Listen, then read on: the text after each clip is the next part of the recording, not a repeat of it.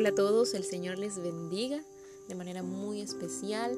Quiero compartir con ustedes un nuevo tema titulado Definidos por Dios. En el principio, dice Génesis 1.1, Dios creó los cielos y la tierra. Dios dijo que sea la luz y fue la luz. Dios dijo, produzca la tierra hierba verde y la tierra produjo tierra verde. Y así sucesivamente fue Dios creando todo con el poder de su palabra.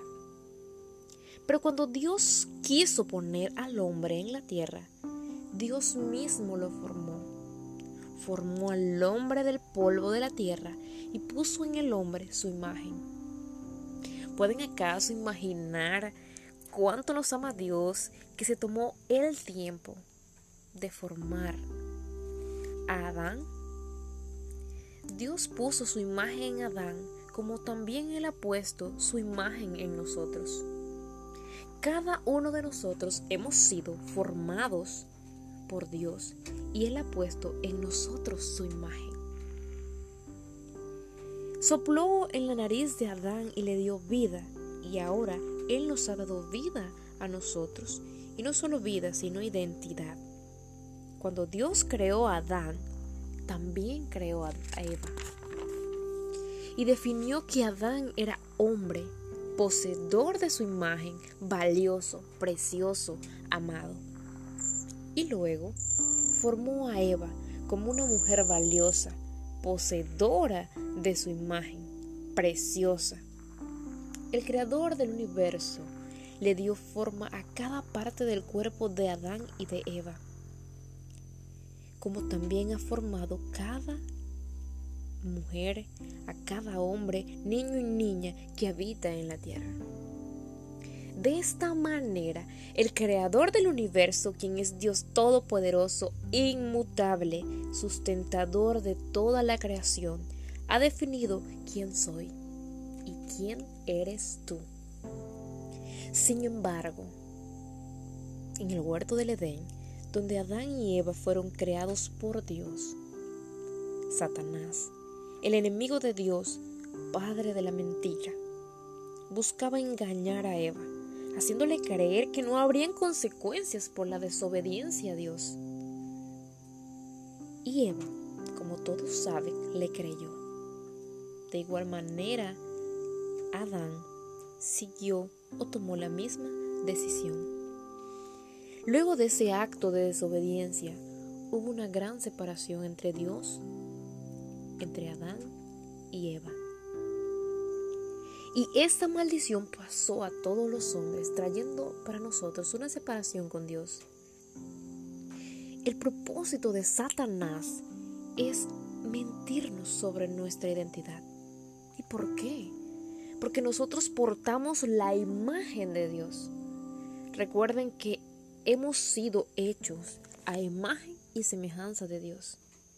Y así como lo hizo con Eva, hoy día sigue haciéndolo con la humanidad, llevando engaño día tras día.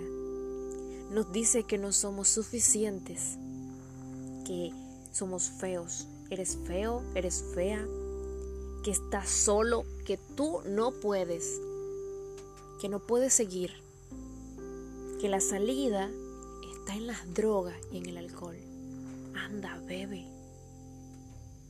Nos dice que no eres o que no soy lo que Dios dice de mí. Dice que puedes decidir ser un animal o lo que tú quieras. También dice que estás gorda o estás flaca o estás gordo o estás flaco. Que necesitas operaciones que hay que quitarte, que hay que ponerte, que eres un hombre encerrado en el cuerpo de una mujer. Y bueno, como Satanás es el padre de la mentira, debe tener una lista grande.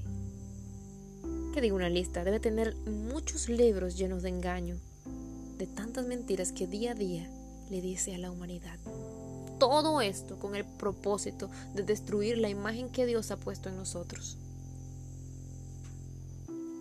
Es una lista tan grande que una vez que comencemos a escuchar constantemente de estas mentiras, vamos a terminar creyéndola. Pero tú no estás obligado a creerlo, porque esa no es la verdad.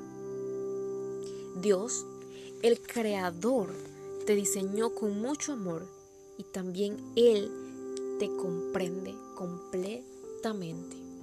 Si hay alguien que puede comprender completamente, es Dios.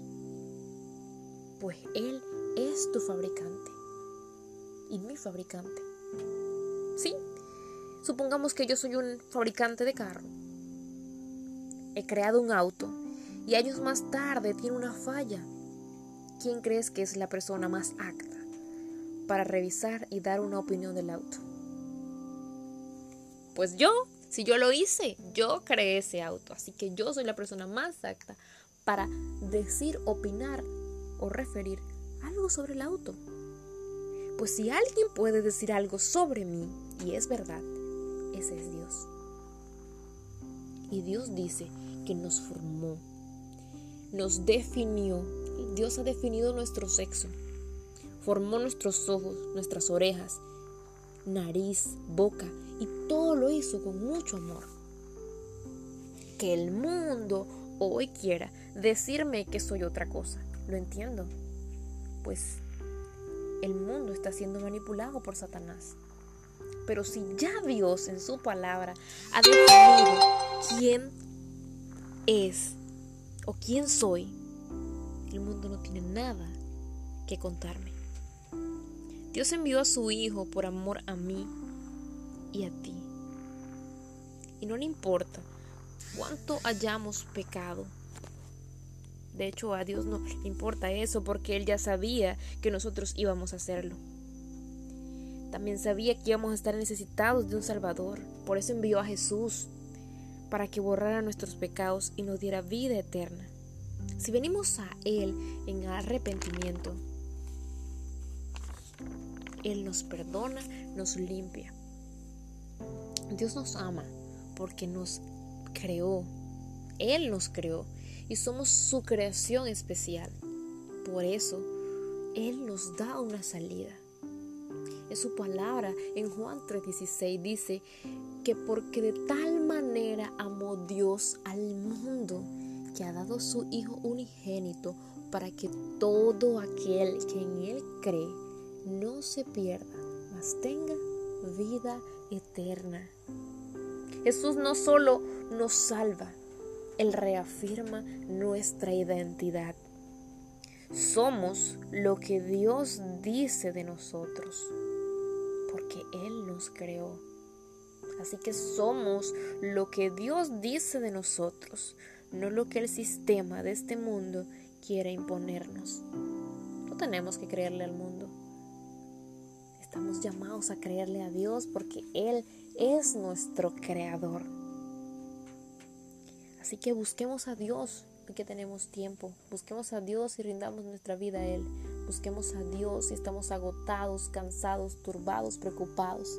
Porque solo en Él encontramos descanso y Él es quien define nuestra identidad.